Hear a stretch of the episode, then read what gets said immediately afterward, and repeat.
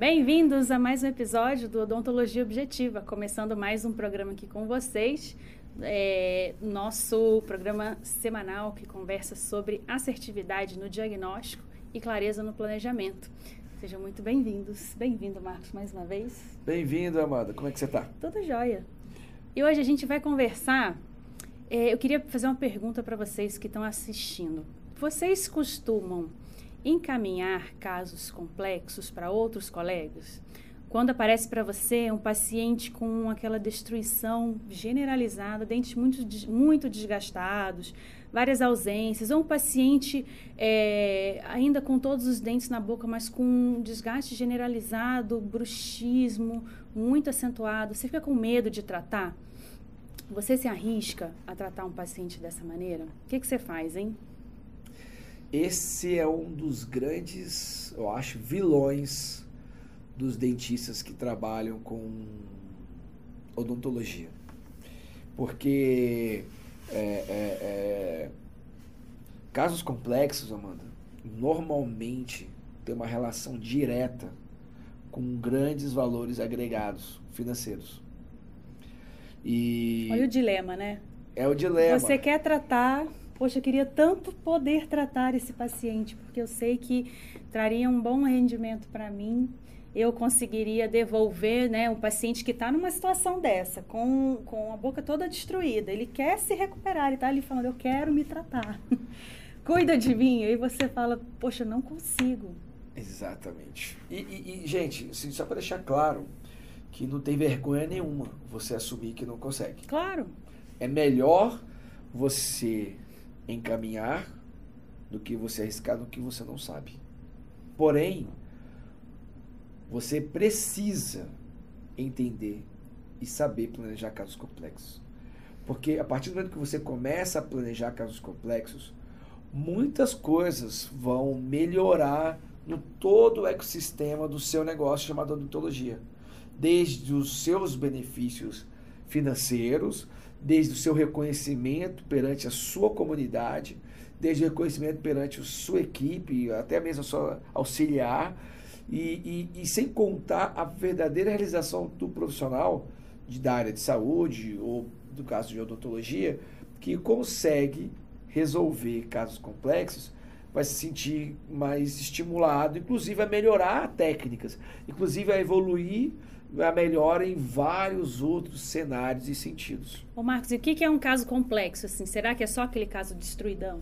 O mais bacana disso, Amanda, que, que é isso. O caso complexo, por si só, ele tem uma, uma pegada que é muito relativo. Porque assim, ó, vamos imaginar níveis, como se fossem degraus assim, tá? A, primeira, a pessoa que está no primeiro degrau, ela o complexo para ela é às vezes o terceiro degrau. Então vamos falar assim de faixas de lutas, por exemplo, quem faz judô, o cara é faixa branca. Para ele, complexo já é ser azul, ou jiu-jitsu, sei lá. E aí daqui a pouco o cara, o complexo é ser verde, depois ser roxa, depois ser marrom. Então assim, é, é, o complexo é sempre relativo. Mas existem alguns princípios que nós não temos o costume de aprender. O costume que eu digo não é comum as pessoas aprenderem nem na graduação, nem nos cursos de pós-graduação, que serve para todos os níveis e que vai ajudar quem está no passo 1 e para o passo 2, quem está no passo 5 e para o passo 6 e para o 7 para o 8. Ou seja, às vezes o caso mega destruído, que é meio que uma unanimidade, ou seja, faixa preta, é uma unanimidade de complexo para desde o marrom ao roxo a todo mundo certo? Então, os casos mega destruídos, o paciente chega com muitas destruições dentárias, perdas, é, alto índice de bruxismo, talvez esse faixa preta, é, as pessoas veem como complexo. Mas, atenção, o caso complexo, às vezes, pode ser um caso que tem todos eles na boca. Quantos pacientes... Olha, olha, eu vou dar um exemplo aqui de um caso complexo que pode chegar no seu consultório, para quem está escutando e vendo, amanhã, se você já tiver voltado a atender lá no contexto do negócio do Covid. O que, que acontece?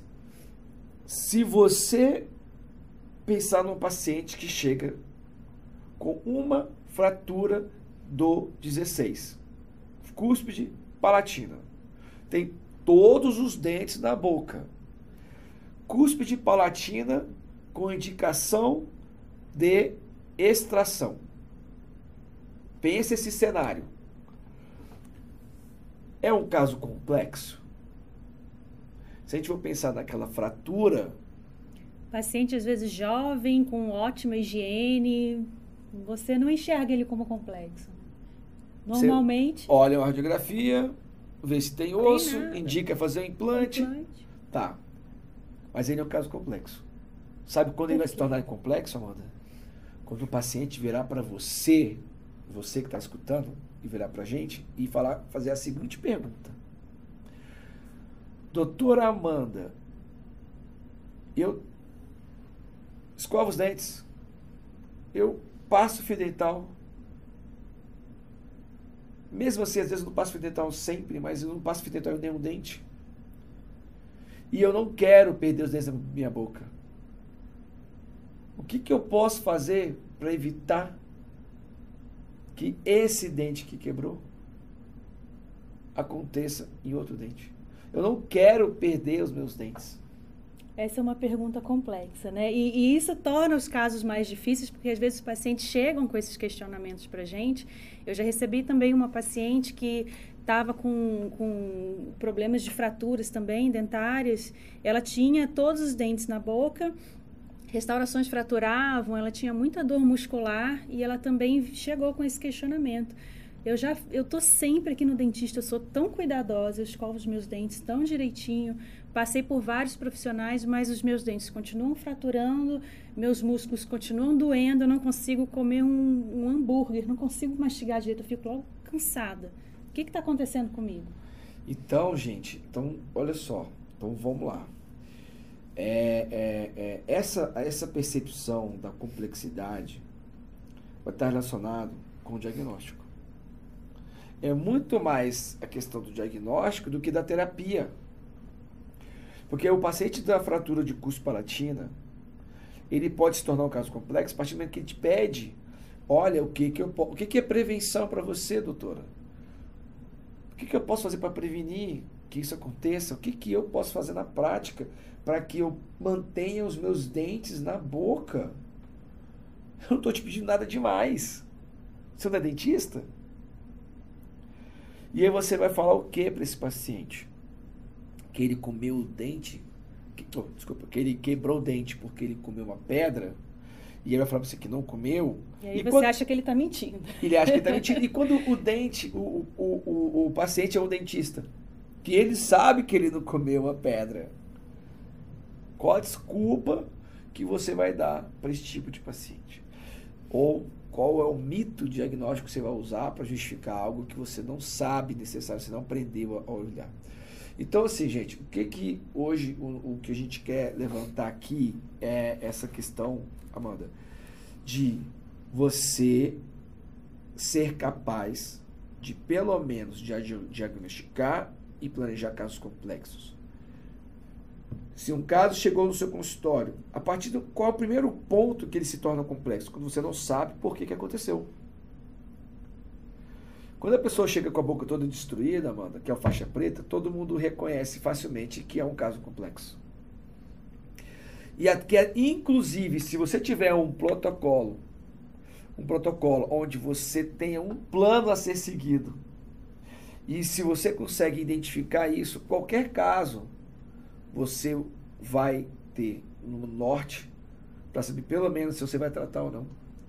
Se tem como fazer um tratamento com acréscimo, com redução, com ortodontia, o que transforma um caso complexo extremamente numa situação muito mais simples. Porque complexo e simples não são antagônicos. Que o caso continua sendo complexo para ser executado, para ser resolvido. Mas se você sabe é, é, quais os passos deve seguir, ele se torna simples. Torna simples. E aí o fato de se tornar simples é óbvio que vai requerer também do profissional que for executar toda, todo o conhecimento que envolve de preparo, de adesão, de movimentação ortodôntica, de uh, escolha de material, enfim, tudo que envolve os procedimentos que estão relacionados a isso. Agora. Então, qual o segredo, né? Para a gente poder passar desse difícil ou impossível de resolver para aquele que a gente sabe resolver? Então, esse aí é o grande. Eu acho que é, é, é um ponto que pode ser um ponto da virada, Amanda, para muitos profissionais, principalmente em tempos de pós-Covid. Porque agora, é, realmente, a gente passa a viver um momento de umas mudanças e é uma das principais mudanças que eu sinto que vão acontecer é a demanda do paciente que vai chegar no seu consultório, ele vai exigir de você mais explicações do porquê ele precisa se expor, do porquê ele precisa realizar aquele procedimento. Né? E ainda mais o que, que ele pode fazer para prevenir ir menos ao dentista. Então, pensa, então a gente está tentando resolver uma questão, hoje estamos aqui debatendo para tentar resolver uma questão que engloba vários aspectos.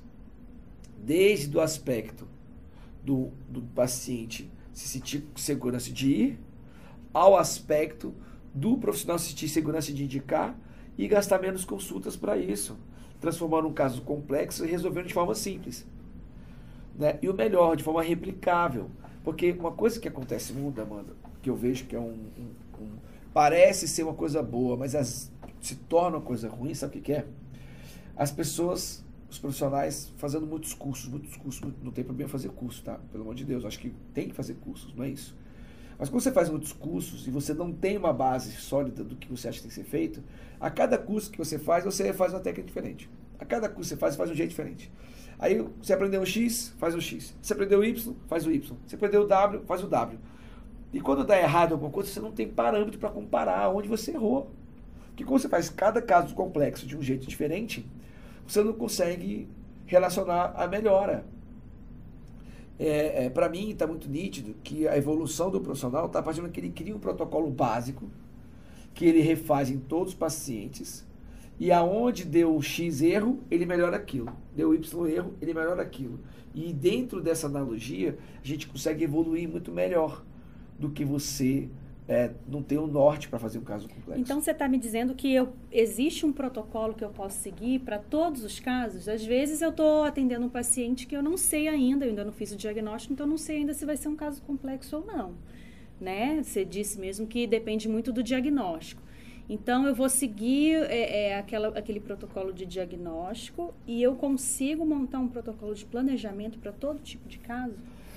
Muito boa a resposta, se for um problema odontológico, é até bom fazer um parênteses, porque a gente tem outras especialidades que não são, por exemplo, é, estomatologia, vão ter problemas que são odontológicos, não são dentários, aliás, problemas dentários.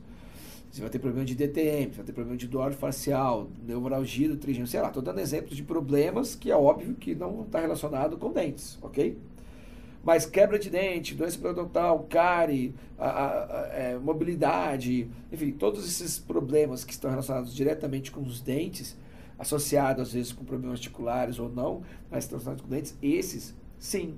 Se você entender a dinâmica da, da, dos movimentos mandibulares, se você entender a, que existe uma posição mandibular que ela é extremamente replicável e é muito reprodutível em várias situações clínicas, se você entender que a, a, os pacientes atuais eles têm um maior problema deles, não é mais higienização, é o problema da parafunção, ou seja, estresse emocional, é, é, é, é o estresse que eu digo não é de nervoso, é a própria tensão do dia a dia. Sobrecarga de trabalho. A, a, a questão, as redes sociais que levam os jovens a, a, a se se estressarem muito Excesso cedo. de informação, né? Excesso de informação. Então, ou seja, toda essa nova geração de pacientes, ela não vai ser uma geração como a geração dos meus avós, que a gente tinha que ensinar a passar fio dental escovar para resolver o problema, que naquela época o maior problema, as pessoas viviam mais tranquilas, não tinha celular, não tinha WhatsApp, não tinha podcasts, não tinha nada disso para poder tornar a nossa vida melhor para um lado. E as pessoas viviam menos tensas, naturalmente, tinham talvez, isso aí uma análise bem superficial do que eu estou falando, mas é, existem estudos que comprovam isso, que, que a, a dentição anterior ela tinha um desgaste mais tardio, tanto que os desgastes tardios é, os, os, desgastes dos dentes naturais, eles aconteciam com 50 anos, 60 anos. A imagem dos livros antigos de desgaste com 50 anos. Tanto que a gente chama de dentição envelhecida, né? Hoje, a gente tem o que, que a gente observa muito no nosso dia a dia, que, é, que são casos complexos, que podem ser facilmente, fácil, simplesmente resolvidos. É, é, pacientes com dentição envelhecida. Um cara com 20 e poucos anos, com desgastes de 40 então, a, a, a grande sacada dessa nova geração de pacientes que chegam ao consultório é você entender que, cara, eu não preciso. Eu vou procurar bactéria, eu vou procurar cárie? Ok. Com certeza. Vou procurar higienização, fazer o tártaro, ok? Eu vou procurar lesões periapicais e afins, ok? Vamos precisar de um exame complementar chamado radiografia? Vamos. A gente nem aborda tanto a radiografia aqui nos nossos podcasts, porque acho que isso já está sacramentado, não tem o que discutir. Esse exame ele é importantíssimo.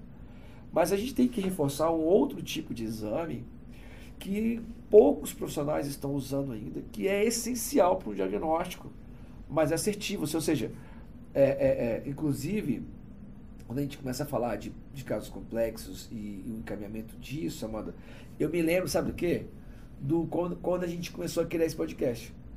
Que a gente criou esse podcast, uma das coisas que a gente começou a discutir lá atrás, por isso que chamou odontologia objetiva, era, era, era a preocupação que a gente tinha do mesmo paciente com um problema, uma fratura de cúspide de palatina do 16. Da evolução dele. Dele e vários dentistas da unidade de diagnósticos diferentes. Um, um, problema simples que qualquer aluno meu do meu curso consegue ver o porquê que quebrou aquela fratura, ou porquê que teve aquela fratura. E mil alunos, se eu colocar 800 que estão colocando em prática, os 800 vão falar o mesmo diagnóstico, uniformidade do diagnóstico, sendo que se a gente colocar em 10 dentistas com visões diferentes, vão ter 10 diagnósticos diferentes. Sendo que a odontologia, apesar de ser uma ciência não exata, ela existe sim um padrão objetivo, porque nós estamos falando de dentes, e os dentes são minerais e tem, eles reagem, cada um de uma forma, com várias variações, mas de uma forma mais. É, é, Existe um padrão de funcionamento de todo o sistema, né? Um Existe. padrão de funcionamento da musculatura, um padrão de, de incidência de forças, de como cada dente absorve aquelas forças. Então, a gente é, deve usar esses padrões né, a nosso favor na hora do diagnóstico. Sem dúvida. Então, é, é, Amanda, eu acho que que essa é, esse é o ponto, ponto cerne da questão. Primeiro, definir o que é caso complexo. Lembrar que caso complexo, gente, não é só faixa preta. Não é só o caso que todo mundo acha complexo. E o caso complexo também, sabe um caso complexo que às vezes acontece? Eu falei de fratura, vou falar de um outro. Chega um paciente com um molar com uma pequena restauração, às vezes sem restauração nenhuma necrose pulpar. Com necrose pulpar. E eu. Nunca foi restaurado. E eu, Marcos, Cieri, eu tenho dente que eu fiz no canal. E eu não sabia por quê, hoje eu sei por quê. Inclusive na maratona eu conto essa história, né, do caso mais difícil da minha vida. Eu tive que fazer um dente, eu tive que fazer um, um, um endo no molar asséptico. E quem fez a endo na época, especialista, não soube explicar. Dizer que eu tive uma pancada quando eu era criança é brincadeira falar um negócio desse. Entendeu? Quem que não tem pancada quando é criança? Porra. É a mesma coisa de você culpar. Você não lembra, uai. É, pois é, você não lembra, uai. Ou é a mesma coisa de culpar a mãe de ter dado antibiótico pro bebê. Porra, ah, meus dentes são fracos. Claro que tem gente que realmente tem, existe alteração de a, a melogênese por conta de antibiótico. Claro que existe, mas a grande maioria das pessoas não é por isso que o dente não é frágil. Não existe dente frágil, assim, como a maioria dos pacientes pensam. Porque existe um desequilíbrio, né? Que gera uma força não, não, não, de não trabalho que gera problemas. Então, quando a gente for, pensa em casos complexos, a gente tem que imaginar primeiro isso, né, Amanda? Que caso complexo não é só faixa preta. Eu tenho, eu lembrei de um outro exemplo de um caso de casos complexos, né, que eu recebi também no início do ano de uma amiga que finalizou a ortodontia, os dentes todos alinhadinhos, lindos. mas com duas retrações, é, retração em dois premolares, retrações estavam aumentando a cada vez e ela, o que, que eu faço? Eu acabei de terminar o tratamento, eu fiquei anos aqui com o meu aparelho, finalizei a ortodontia, estava super satisfeita esteticamente, mas as retrações lá aumentando. E aí já tinham indicado ela fazer cirurgia de recobrimento e tal, mas ela veio me perguntar o porquê. Ela falou: será que eu devo operar mesmo? Não estou entendendo por que isso está acontecendo comigo. Eu não estou escovando forte aqui. É, co é isso. Nossa. Escovar forte só um, um dente, como é que. Como é que a gente pode justificar isso, gente? Aí muitos dentistas usavam, usam ainda essa, esse, esse argumento de que ah, ah, trauma oclusal não gera lesão periodontal. Isso é uma baita de uma discussão de, de, de nomenclaturas na literatura que gera essa confusão de diagnóstico. É óbvio que o trauma oclusal, porque a percepção de trauma oclusal é diferente de uma interferência de lateralidade. A percepção de trauma oclusal é quando bate carbono. E vê que está alto. Vê que está alto. E isso por si só realmente. Né? Mas enfim, e aí? Como é que você conseguiu então, aí o que me ajudou foi o diagnóstico no articulador semiajustável, na posição correta da mandíbula, na posição que os músculos levam a mandíbula, e a gente viu interferências naqueles dois premolares. A gente viu que mesmo ela tendo terminado a ortodontia, ela não tinha guias quando a gente levava a mandíbula para a posição de conforto, ela tinha mordida aberta né? Ela era classe 2, ela tinha um overjet super acentuado e ela não tinha nenhum tipo de guia de proteção. E ela fazia as guias nesses dois premolares. Bom, e, e aí ficou tão explicado, só te interrompendo um pouquinho, ah, ficou não, tão bem explicado para ela que mesmo ela tendo passado os dois anos de aparelho, ela entendeu tão bem a causa do, do, do do problema e eu sugeri a ela que recolocasse o aparelho e que a gente fizesse uma nova movimentação, mas só que dessa vez objetiva para tratar realmente o problema, ela aceitou na hora, ela não titubeou, não, não desconfiou, não achou é, que, que eu estava inventando alguma coisa. Ela entendeu perfeitamente porque eu mostrei, eu usei o articulador para mostrar para ela, olha, por isso que está acontecendo. E, é. inclusive, o articulador serviu para conversar com ela, explicar o problema, serviu para conversar com o ortodontista e explicar, olha, agora a gente vai movimentar para chegar nessa posição aqui e tal, para tirar a interferência desses dentes. E assim eu consegui comuni me comunicar bem com a paciente, com o colega ortodontista e ela está seguindo bem no tratamento agora. É, então, esse tipo de casos, esse tipo de situação clínica que acontece, que você acabou de citar, da sua colega, tem aumentado cada vez mais. Por quê? Amanda, as pessoas, no geral, estão cada vez mais se cuidando.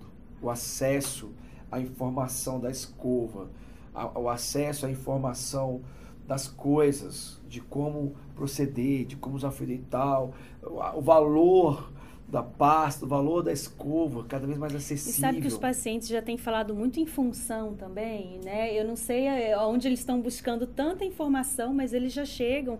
É, eu já tenho pegar, já tenho conversado com pacientes assim de consulta inicial e eles falam: ah, eu queria, ah, o que você quer com tratamento? Ah, eu queria melhorar sim a estética dos meus dentes, mas eu quero mesmo que fique funcional. Exatamente, porque. Então eles já têm muito essa noção de ficar funcional para eles, imagino que seja ficar confortável, né? possa mastigar. Possa mastigar, sorrir. exatamente. E aí entra o, o que é o complexo, entende? Porque muitas pessoas veem só o faixa preta como caso complexo. Inclusive, esses casos complexos faixa preta, a gente ensinando um, um passo a passo básico, que a gente vai até comentar aqui hoje, de como você pode começar a planejar um caso complexo, e não precisar ficar encaminhando. Não que encaminhar, de novo, seja um demérito. Encaminhar, às vezes, é um ato, um, um, um ato inclusive, de, de cuidado com o paciente. Mas por que não se preparar? e muitas vezes é um caso que você consegue resolver dentro da sua especialidade, consegue executar, né? Digo assim. E, e só falta mesmo a parte inicial, que é o diagnóstico e planejamento. Isso, então vamos lá. Então, assim, é, é, é, eu, eu, acredito muito assim, que o, o, importante de você entender isso, é, você que está nos escutando, que quando você começa a planejar casos complexos, e esses casos complexos, eles possuem uma, um potencial muito grande de soluções, você precisa entender assim, ó, eu deveria ser capaz de resolver esse problema. E a partir desse, desse exercício de eu deveria ser capaz disso, eu deveria ser capaz daquilo, que eu vou te, te falar para os nossos ouvintes a seguinte coisa, que se você que está nos escutando não tem noção por onde começa o caso complexo, o que precisa fazer, para que lado que corre, Amanda. Às vezes, igual você, você pegou o caso da sua colega e, e que tinha uma retração e ela, e ela tinha todo desse na boca. Ela não está com destruição, ela não precisou de fazer implante, cerâmica. Ela só queria ser assim, ela, o que, que eu faço para prevenir isso? E ela era uma pessoa tão cuidadosa, tão observadora, né, que ela tinha finalizado a sua ortodontia e as retrações estavam começando ali, ainda não estava nada muito gritante, mas aquilo já incomodava ela de tal maneira e ela queria resolver. E, e, e, ela já tinha conversado também com o ortodontista que encaminhou para fazer um recobrimento é, né, e que, cirúrgico. E que o recobrimento tem nada de errado. Sim, tem que fazer, mas ela veio me questionar da causa. Ela observava aquilo e ela não estava enxergando nos hábitos dela, com todos os cuidados que ela tem, ela não estava enxergando aquilo, a né? justificativa. Exatamente. E isso aí é um ponto de virada nos dias de hoje. Eu tenho certeza, convicção plena de que as pessoas que estão nos escutando, de que tudo que se vai fazer dentro tá, da, do, do âmbito de, desse tipo de entendimento ah, de casos complexos, é, ela precisa, ela passa pelo diagnóstico. E esse diagnóstico assertivo, Amanda, que você citou, ele é fundamental, porque para para pensar o seguinte, essa sua colega foi vários dentistas, passou por vários profissionais. E chegou em você e você era o que menos, aliás, foi, foi a que menos se beneficiou do caso dela, porque você não faz cirurgia de periodontal, que eu sei, mas enfim, você não faz ortodontia, mas você deu algo para ela, uma recomendação que vale muito mais que informação. E esse é o que eu queria falar agora. É, a gente tem, eu tenho dito isso bastante, mas eu quero explicar, mano. A gente está acostumado muito com uma odontologia que está dando informação. O que, que é informação? Por exemplo, essa sua colega que tinha a classe 5. Ela foi informada ou ela analisou e foi procurar um profissional que analisou que, olha, ela, olha, você tem uma, uma lesão classe 5. E, e essa informação de que tem que fazer uma cirurgia para resolver, para recobrir, ela entendeu bem. Ok, vou recobrir. Mas eu quero saber o que, que eu posso fazer. Ou seja, ela, ela, olha só, a informação no geral, ela fala sobre algo do passado. Por exemplo, com a classe 5. Já aconteceu a classe aconteceu. 5. Já é algo tá ali. É igual você. É, o paralelo que eu gosto de dar é assim, de cotação do dólar. Quem hoje pagaria o que quer que seja para saber a cotação do dólar? Acho que ninguém pagaria para saber a cotação do dólar. Está lá disponível a informação. A cotação do dólar ela é algo que você clica no seu celular, aparece instantaneamente. Então, teve um, um, tempo atrás que era não tinha celular que a cotação ainda valia um, algo no sentido de ah a televisão vai falar a cotação do dólar as pessoas isso gerava uma audiência porque as pessoas não tinham acesso à informação então o que, que vale então fazendo uma analogia com o valor do dólar é uma recomendação as pessoas cobram caros para recomendar o que vai acontecer daqui 10 anos com o dólar. Ou seja, a informação do que aconteceu tá, já, já aconteceu, pensando em algo para corrigir o que aconteceu. E a recomendação é o que prevê o futuro. É você analisar lá na frente, ver lá na frente e conseguir prever algo que está ali, que você consegue identificar através do seu conhecimento. E isso vale muito mais dinheiro do que a informação, mano. Então, se a gente for parar para pensar, numa situação como essa, no caso simples de uma fratura de curso de palatina, a informação de que está fraturado e fazer implante, ela é unânime, ela pode achar isso inclusive no Google. Ela acha no Google. Como, como restaurar, tratar, como tratar. Como tratar um dente fraturado, ela acha no Google, ela vê alguém lá ensinando como tratar. Mas ela não vai achar no Google, e eu não estou aqui discriminando o Google, né, gente? Só porque essa é a ideia da recomendação. Uma recomendação específica para ela, o que, que ela pode fazer em termos de pagar um profissional ou ela mesma fazer durante em casa, ou usar como uma placa, o que, que ela pode fazer para que não aconteça de novo aquele problema em outro dente. E essa recomendação que você deu para sua colega, olha, está acontecendo, você tem que melhorar, você tem que usar para ele de novo, porque porque a visão ortodôntica da posição em MH ela é diferente da visão ortodôntica da posição fisiológica da mandíbula. E se você não sabe o que é posição fisiológica da mandíbula, eu quero que você fique atento aí nos próximos episódios, porque a gente vai falar sobre isso aí, tá? A briga dos Zeus. E aí, é, é, quando a gente passa a fazer o análise diagnóstico, nessa, analisando esse detalhe, muda todo o jogo. E você passa a não dar mais uma informação óbvia que qualquer dentista ou até o doutor Google consegue passar para o seu paciente. Você começa a oferecer para ele algo que vale muito mais, que é uma recomendação do que se fazer nesse tipo de situação. E que sequência então a gente pode seguir para se sentir mais seguro e conseguir iniciar um planejamento desse?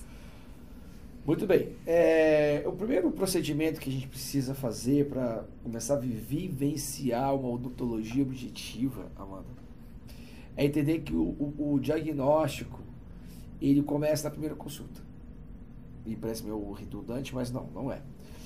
A primeira consulta dos dentistas, a qual eu inclusive fiz parte desse tipo de consulta, era o quê? Abre a boca, espelho, arzinho, procura cárie, Morde. Olha como está mordido, se tem mordida cruzada, se não tem, né? E levanta. Raio-X. Faz, ah, faz anamnese, beleza, faz anamnese, pergunta se o cara teve histórico de, de câncer, se não teve, não sei o que, se teve, enfim, faz anamnese. E faz o checklist lá do que tem que ser feito. Beleza. Chega usando de raio-x, o cara pega usando de raio-x, olha, vê se tem cárie, se tem... Aí, chama o paciente, e fala, olha, você tem uma cárie aqui, tem uma situação que está infiltradinha ali, e, e tem uma, sei lá, um terceiro molar para tirar, que não dava para ver antes, dá para ver só no exame de raio-x.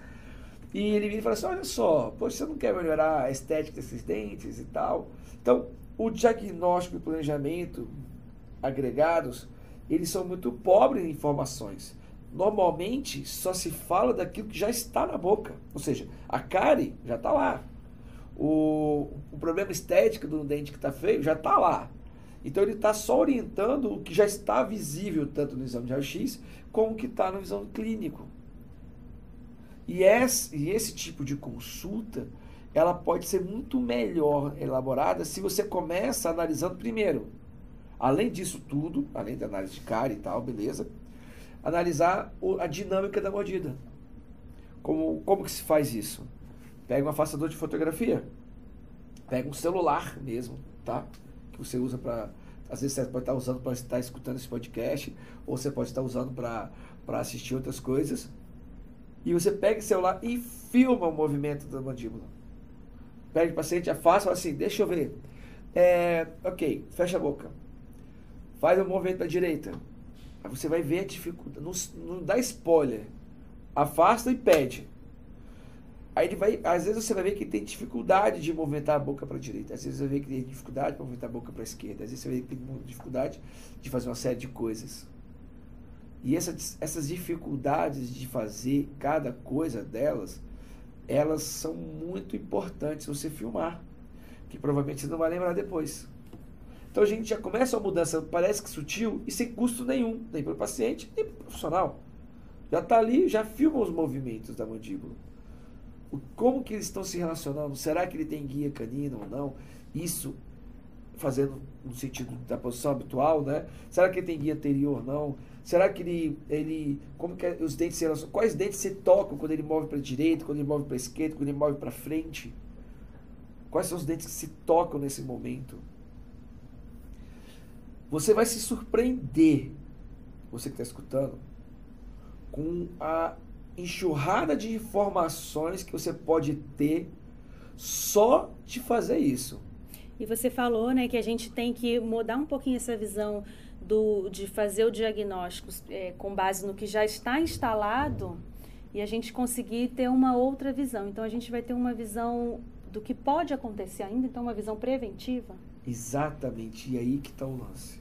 A partir do que você muda a sua primeira consulta e olha, e ao invés de olhar os dentes estaticamente, pede o paciente morder e tirar as fotos tipo de ortodontia, você começa a olhar a dinâmica das mandíbulas, a mandíbula se movimentando, a dinâmica dos dentes, como eles se relacionam, e você pega o exame de raio-x e pega até a foto e olha ali, a lesão classe 5, é o cara fazendo movimento, opa, olha ali o toque. Começa a relacionar a dinâmica com as lesões que ele apresenta.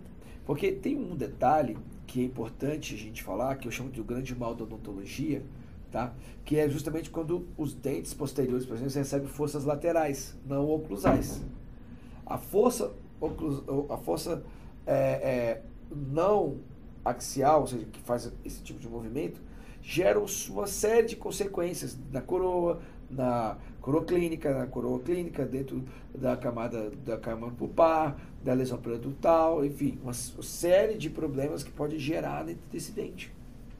Tudo decorrente de uma má, é, é, é uma má distribuição da, da, da força daquele dente. E isso tudo explica muito bem, melhor, para quem estiver escutando a gente, essa parte do porquê que a gente não pode, porquê que, que é importante, sabe, entender essa dinâmica, porque a, a, a, as, as consequências estão muito ligadas com essa, essa a, decorrência do mal da odontologia atual. Com essa distribuição de forças nos dentes. Né? Então, essa distribuição das forças dos dentes, ela é muito, muito, muito importante ser analisada com calma pelo, pelo, pelo profissional. Então, já começou por aí. Primeira mudança. mudança Observar básica. a dinâmica. Observar a dinâmica. Segunda mudança, relacionar a dinâmica com os com problemas. Os, com os sinais que você está vendo. Então, isso aí, só de fazer isso amanhã, quem está é aqui um escutando, começo.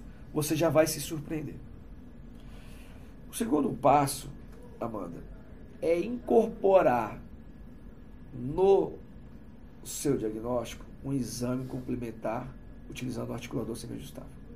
Muitas pessoas têm trauma, têm medo, às vezes acham que é difícil, às vezes acham que é inútil, às vezes acham que não funciona tão bem, ou pior, pensam que só quem faz prótese ou implante que precisa usar o articulador para fazer diagnóstico. Eu não estou dizendo aqui que, que a gente não está falando de primeira consulta só de quem faz reabilitação, o endodontista, a pessoa que trabalha no, no clínico, clínico geral, é, a gente o acabou de falar do caso da paciente que saiu da ortodontia, passou pela periodontia e não tinha recebido ainda o diagnóstico da causa da lesão dela. Então, a partir do momento que você usa o articulador e entende a questão da desoclusão, por isso que para quem não está vendo, eu estou usando aqui a camisa que a desoclusão transforma, a partir do momento que você entende essa dinâmica, boa parte do que você boa parte das dúvidas que você tinha em relação a porquê das coisas já responde bastante. Então, primeiro passo, mudar a primeira consulta para você começar a identificar melhor. Segundo passo, incorporar o uso do articulador no diagnóstico, porque muitas vezes as pessoas não estão acostumadas a ver a indicação do articulador para usar no final do tratamento. Ou seja, fez os preparos, aí usa o articulador. Sendo que a gente tem que usar o articulador no diagnóstico, no começo, lá atrás, desde o primeiro processo. Porque tem coisas que a gente não vê, não vê no exame clínico, não vê na filmagem, você só vai conseguir identificar no articulador. Então é um, é um exame complementar que é tão importante quanto uma radiografia para quem está querendo fazer um diagnóstico. Agora me tira uma dúvida. É, tem coisas que a gente não vê, a gente conversou já sobre essa posição da mandíbula e tal. Se eu não quiser montar meu paciente no articulador, porque eu sei, sei manipular ali a mandíbula do meu paciente, eu sei levar ele para essa posição fisiológica da mandíbula com algum dispositivo. Eu não consigo é, posicionar a mandíbula e clinicamente ver se ele tem algum contato que possa estar tá causando alguma lesão. Eu preciso mesmo do articulador? Ó, eu vou fazer, respondendo, fazer analogia com a radiografia. Se você secar bem, olhar com muito carinho o, o, espelho, se você prestar bastante atenção nas nuances, você consegue enxergar uma, uma, uma cárie classe 2 no molar? Muitas vezes. Então, mas vamos imaginar que você consiga ver ali um pontinho escuro, sabe? Você olha pela oclusão, você vê uma sombrinha. Pode ver um pontinho, a ponta do Pode iceberg. ver uma pontinha. Não, o que eu quero dizer é o seguinte, a, a analogia é, Você consegue enxergar sem usar de radiografia? Às vezes você consegue até enxergar que existe uma cárie. Mas o seu, a sua informação, que é uma coisa que já aconteceu, é pobre. Você não consegue ter uma análise mais aprofundada. Até onde vai essa cárie? Será que são nos dois dentes? Será que é só na parte do esmalte? Será que chegou em dentina? Será que chegou na câmara pulpar? Quão distante está da câmara pulpar? Você está vendo que uma série de respostas são muito mais elaboradas, bem elaboradas, para esse tipo de situação, do que só o exame clínico identificando que tem uma cárie. Então, voltando. Manipular o paciente clinicamente, usando um jig tira e vai tentando guiar, isso é possível? Claro que é. Claro, uma mão bem treinada, uma visão bem treinada, alguém que já um, alguém que já está acostumado a montar articulador várias vezes, já tem um treino, já está, sabe? Eu, eu, vou falar por mim, mano. Às vezes, muitas vezes, eu consigo já saber o que vai precisar, muitas vezes, sem precisar montar o articulador. Eu já tenho ideia do que eu vou encontrar sem montar o articulador. Mas o fato de eu saber disso é que eu já treinei muito tempo. Eu já tô lá no faixa preta ali, entendeu? Agora, e para o cara que está escutando a gente agora, que está começando? Isso não tira a importância de você ter aquela informação em mãos para mostrar para o seu paciente. Exatamente. Então, assim, a partir do momento que você tem uma, um, uma visão tridimensional na sua mão, você consegue reproduzir os movimentos, tanto de básculo articular, que é a mandíbula manca, quando ela está numa posição durante a parafunção ali, enfim e desde você conseguir reproduzir os movimentos, desde você conseguir se comunicar com o paciente, porque às vezes você está ali manipulando, como é que você filma, tira foto, mostra que aquele toque fraturou a cúspide na, na boca com tá espelho. sentindo aqui? Não, não estou sentindo. Então, assim, é. É, é, é, então, fica é o que eu tô falando, mesmo. fica muito pobre. Porque se pergunta, é viável? É viável você começar onde? Você pode começar a ter ideia? É. É uma ideia que você tem, mas a visão completa mesmo, tridimensional mesmo, como você falou. É, então a analogia é exame complementar. É um exame complementar tão importante quanto uma radiografia. E deve ser encarado assim, né? Até para fins de cobrança do paciente. É um exame complementar. Exatamente. É um exame complementar. O cara, o, o, o dentista encaminha para o cara fazer uma tomografia que o cara paga 200 reais, mas não tem coragem de cobrar 400 para montar um articulador. E o paciente tem que pagar. E tem um detalhe, eu ensino muito meus alunos a no começo a não pagarem nada, ou não cobrarem. Monta 10, 15, 20, 30 casos para você pegar a mão. Assim como a gente faz na faculdade, quando a gente quer aprender alguma coisa. E aí, é, é, a partir do momento que você mudou o seu primeiro conceito de consulta inicial, você mudou a sua análise para fazer um planejamento, orçamento usando mais informações, você se imune de mais informações no exame de radiografia, na tomografia, no, exame do tomo, no, no articulador, baseado nessa enxurrada de informações, você vai passar a dar uma recomendação para o seu paciente. Que foi o que você fez. Você não explicou para ele o que está no Google. Você falou para ele de uma coisa que ele nem sabia que era possível. Então, isso a longo prazo tem muito valor. Esses dias, Amanda, eu fiz uma live com. Eu tenho feito uma sequência de live com os meus alunos. E uma, um dos alunos que falou assim que ela, ela, ela, a, a, questão financeira do retorno, do payback disso, ou seja, do, do retorno financeiro de você melhorar tudo isso, é, é muito bom. Mas o que é melhor ainda é aquela sensação de você pegar um paciente complexo que você não ganharia, você daria, e, gente, de novo, não tem problema fazer isso, tá? Mas você pode se habilitar a planejar casos complexos. Você não tem ideia, às vezes você acha que caso complexo é só para quem está lá no, no, na nata da odontologia. E, e você está enganado. Porque saber resolver casos complexos, todos deveriam. O que realmente vai mudar não é saber ou não resolver casos complexos. Porque você pode contratar pessoas para executar o caso. Ah, eu sou especialista em endo. Ok. Você não conhece ninguém que sabe preparar bem para você fazer um, um, trabalho?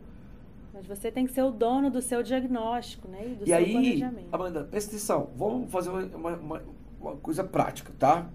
Quem já faz reabilitação já está acostumado com esses números. Mas vamos falar de uma pessoa que faz endo, e não tem nada contra a pessoa que faz endo. Mas porque endo normalmente não se envolve nas outras coisas. Aí, a pessoa aprende a fazer um diagnóstico e planejamento. Ela chega o paciente, tem que fazer endo no molar. Ela vai ganhar, vou lá, sei lá, cobra mil reais fazer a endo. Beleza. Aí ela vê que aquele, aquele, aquela endo foi causada porque tem uma alteração ali. E ela já identificou que o diagnóstico dela é diferente, ela já começou a fazer um diagnóstico diferente. Ela falou: olha, seu João, o seu problema não é só nesse dente, o seu problema está relacionado com outros dentes também. E, o, e esse o que causou canal nesse molar pode causar futuramente uma recomendação canal em outro molar. Você ou a fratura equilibrar. desse molar, ou a, ou a perda de... desse Exatamente. dente. Exatamente, ou seja... Aí é que a gente vira vidente, né? Vidente, você vira um vidente. E o paciente nunca esquece o que você fala. Por quê? Verdade. Ele pode até, como já aconteceu várias vezes comigo, ele pode até duvidar de você. Inclusive, dentro do, do nosso canal do YouTube, tem ela, a paciente chama Anne. A-N-N-E. Só você chegar lá e assistir o depoimento dela, que ela fez a consulta comigo. Eu fiz essa recomendação que ela ia perder a cúspide do pré-molar superior se ela não tratasse a boca toda. E ela, que nunca tinha gasto com dentista, ela olhou e falou que eu era louco, foi embora, foi em outros dentistas, fez o que ela queria fazer, não deu certo, e a cúspide do pré-molar fraturou, e ela foi em outro dentista. De o quem dentista, ela lembrou quando fraturou? Não, ela foi em outro ainda, só para escutar. E o outro não explicou para ela porque quebrou. Falou que tinha que fazer um, um bloco e tal, mas ela falou, mas por que, que eu quebrei? Por que, que eu quebrei? O que, que eu tenho que fazer para não quebrar? Eu tenho 50 anos, eu não quero quebrar meus dentes. E aí ela lembrou de mim, que eu falei aquela lá atrás, que eu dei aquela recomendação que acabou acontecendo. E aí, Amanda, então, voltando. Então, o cara que faz endo, ou faz pério, ou faz pediatria, ou faz ortodontia, whatever, né, tanto faz, ele pode se habilitar para já caso complexo, e aí ele pode fazer o seguinte, Amanda, ó, olha só, doutor João, eu vi aqui que tem isso, eu, o canal custa mil, mas eu posso te explicar como evitar isso. Custa mil e quinhentos. Quem não vai querer saber? Opa, já foi um dinheiro a mais que entrou no bolso do endodontista. E pensa se esse endodontista trabalha numa clínica com colegas de outra especialidade. E aí vamos mais. Aí o que acontece? Ele faz o diagnóstico, ele faz o planejamento, porque esse diagnóstico e planejamento pode ser feito por qualquer profissional que se treine. Não precisa ser especialista em, execução. E aí, essa execução, ele faz. Mas imagina, cara. O endodontista que ganharia mil reais para fazer o endo, ele já ganhou mil quinhentos para fazer o diagnóstico. Ah, isso é difícil? Não é. Basta você ver qualquer testemunho dos meus alunos aqui. E se, vamos imaginar que não cobre nada para montar, porque gasta-se quase nada para montar. Então vamos imaginar que ele não cobre nada para montar, beleza? Ou seja, ganhou, já ganhou endo, mas ganhou a confiança do paciente para montar. Aí ele monta. Aí ele descobre que tem que fazer seis coroas num paciente. Eu estou chutando aqui. Porque para devolver equilíbrio e tal, ele vai aprender, planejar, seguindo o plano. Se não sabe seguir o plano, vai aprender, tá? Então assim, eita. Então o que, que vai acontecer? Esse paciente, ele, esse, esse, esse profissional, ele vai pegar esse paciente e vai fazer o planejamento de 50 mil. E vai movimentar a sua clínica como um todo. Né? E aí o que, que ele pode fazer? Ele vai pegar essa paciente e vai assim, olha, ô fulano, quanto você cobra para fazer cinco coroas para mim? Ou mais, sei lá, vamos supor cinco coroas dois mil. Ah, também, vamos supor que seja 10 mil, que seja, o valor que for. Aí esse profissional que não ia, ia ganhar só o canal, ele já ganhou o diagnóstico, já ganhou a confiança do paciente, já indicou, se ele está na clínica grande, ele pode pegar um percentual disso justamente, sem problema nenhum. E se ele é o dono da própria clínica, e se ele tem um consultório, ele pode contratar pagando um percentual para o cara executar. Então, para para pensar. Se o negócio custou 10 mil, se ela fica com, vamos chutar 40%, ela fica com 4 mil. Então, assim, para quem ganhar só mil, já ganhou mais quatro, ganhou mais a confiança do paciente, já ganhou um parceiro. que o cara que você indicou para fazer o, o, tratamento ali, ele vai querer te indicar fazer as outras endo, porque ué, que negócio é esse? Então, de repente, pode ser um grande negócio você aprender a planejar casos complexos. E quem já planeja, protesista que já planeja casos complexos, mano, a vantagem é que ele vai conseguir planejar os casos dele sem terceirizar para o laboratório. Ele vai conseguir ter o domínio, o controle de todas as etapas, diagnóstico e planejamento. E outra coisa que ao longo do programa as pessoas vão começar a observar é que, tendo esse domínio do diagnóstico do planejamento, o protesista que já está acostumado a, a executar esses, esses casos mais abrangentes, ele vai ver que os seus casos vão ter muito mais longevidade mais conforto para o paciente. Menos retrabalho. Menos retrabalho, Nossa, mais longevidade. Amanda do céu, você tocou num ponto que dá um podcast. Anota aí. Anota aí o um podcast que a gente vai fazer. Evite retrabalho. Porque é uma outra fonte de ganho. Isso, a própria Nemise, a doutora Nemise, que fez a live ontem comigo, a gente está gravando isso aqui, é, que dia é hoje? Dia 10 de julho? 10 de junho de 2020. Eu não sei quando é que você vai estar escutando isso, que vai ser editado, vai ser postado, enfim. É, eu conversei com ela e ela falou exatamente isso. Que, e o próprio Roosevelt também na mesma live, o André, gente que estão na mesma live, falou, cara, o maior ganho que eu vi, porque a galera já passa dessa fase, já começa a analisar isso que você falou. Cara, não estou só ganhando dinheiro, não estou só com meu paciente mais satisfeito, não estou com a minha equipe satisfeita, minha auxiliar me olha com brilho nos olhos, mas eu estou evitando, eu estou tendo menos retrabalhos, porque se eu sei o que fez quebrar o molar, eu sei o que vai evitar afrouxar o parafuso do meu implante. E eu sei o que vai evitar quebrar minha coroa. Então eu vou fazer sei o que vai isso. proteger. Então assim, gente, é, é para finalizar aqui esse episódio aqui sensacional, para falar assim, ó, você que tem medo de planejar casos complexos, tá? Que você encaminhe pelo menos depois desse podcast, eu quero que você repense isso.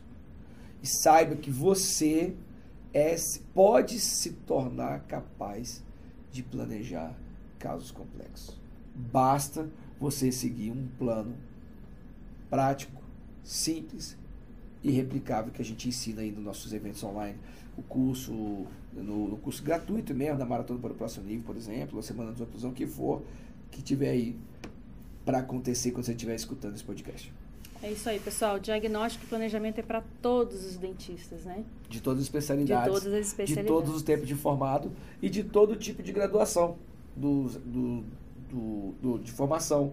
Desde o clínico ao um cara com doutorado com três especializações. Com certeza. Obrigada mais uma vez, Marcos. Então vamos aí, pensando nos próximos programas. Então, muito obrigado por você ter participado aqui. Indique para os seus amigos, encaminhe essa mensagem para alguém que de repente aí tem alguma dificuldade, tá? Em planejar casos complexos. E eu tenho certeza que a gente fazendo esse bem, a gente gera essa onda do bem, todo mundo sai ganhando. Tá bom? Um grande abraço, até o próximo episódio. Tchau, pessoal. Obrigada.